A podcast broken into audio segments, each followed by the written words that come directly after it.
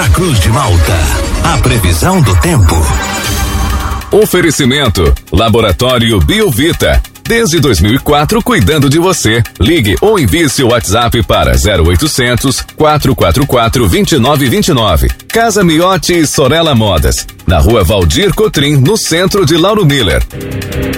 Meteorologista Peter Scheuer. Semana começando com tempo bom, presença do sol aqui em Lauro Miller, temperaturas agradáveis. Conta pra gente qual a previsão para esta semana aqui na nossa região. Muito bom dia.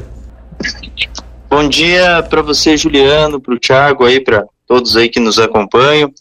É, hoje vai seguindo com tempo bom agora pela manhã, com sol e algumas variações de nuvens. Durante a tarde começa aos poucos a ter o aumento da nebulosidade.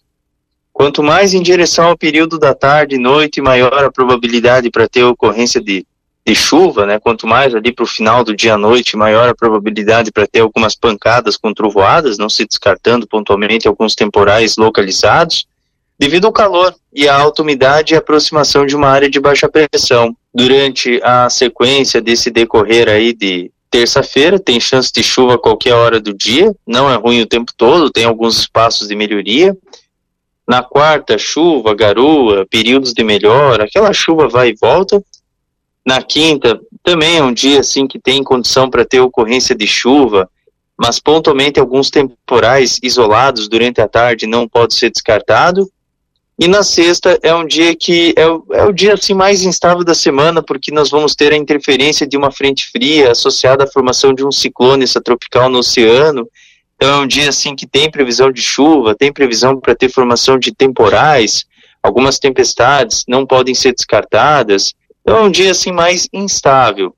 No sábado é um dia ventoso, com tempo bom. As rajadas elas variam entre seus 80 a 100 km por hora. E no domingo tempo bom, sol e poucas nuvens e friozinho. Esse ciclone aí que eu comentei agora não tem nada a ver com ciclone bomba, é um ciclone normal que está dentro da climatologia, tá?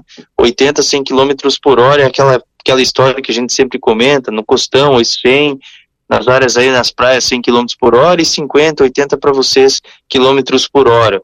É aquele vento minuano sudoeste a sul. Pode causar algum transtorno? Pode. Alguma queda de energia elétrica, bem pontualmente algum destelhamento, mas dentro da normalidade. Não, não, não tem assim comparação com, uh, por exemplo, aquele ciclone que aconteceu três meses atrás, que chegou a 180 km por hora na região do Costão da Serra, que tombou o caminhão, tal, etc. Não tem nada a ver. É um ciclone dentro da normalidade. Juliano. Peter, o nosso ouvinte aqui, o Éder, tem um pluviômetro lá na propriedade dele, ele comenta que nessa chuva que a gente teve aqui no sábado, ele registrou 16 milímetros, e ele gostaria de saber como que vai ficar o tempo aí para as próximas duas semanas. É, a, a, chuva não confirmou para vocês, tá? A chuva não veio com todo aquele volume que os modelos eles estavam comentando é, mas aqui para o oeste, para todas as outras regiões, ele confirmou. Né, o Vale do Itajaí chegou a 130, aqui em Chapecó chegou a 120, 230, 250, 300 milímetros no sudoeste do Paraná, só para vocês aí que não confirmou, o volume não foi tão assim significativo, né? É, provavelmente que a próxima semana, essa semana toda aqui, quase todos os dias tem chuva, a outra semana pode ter a ocorrência de alguma chuva, mas é mais lá para quarta, quinta da semana que vem. Peter, bom dia. E o que, que aconteceu que a chuva esperada não veio aqui para nossa região? Ela ficou concentrada mais no oeste do estado. Mais no oeste do estado ela ficou concentrada. O sol vai aparecer bastante essa semana ou não? Uh -uh.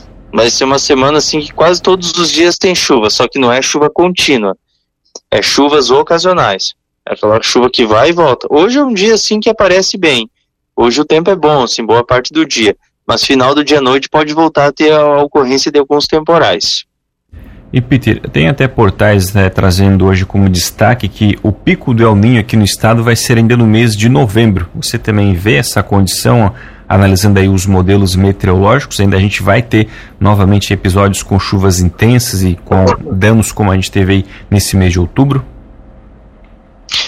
Olha, o pico do El Ninho para mim é outubro e novembro. É os dois meses. Não, não dá assim para generalizar só um mês. Se eu fosse generalizar um mês só, eu, eu, eu colocaria outubro.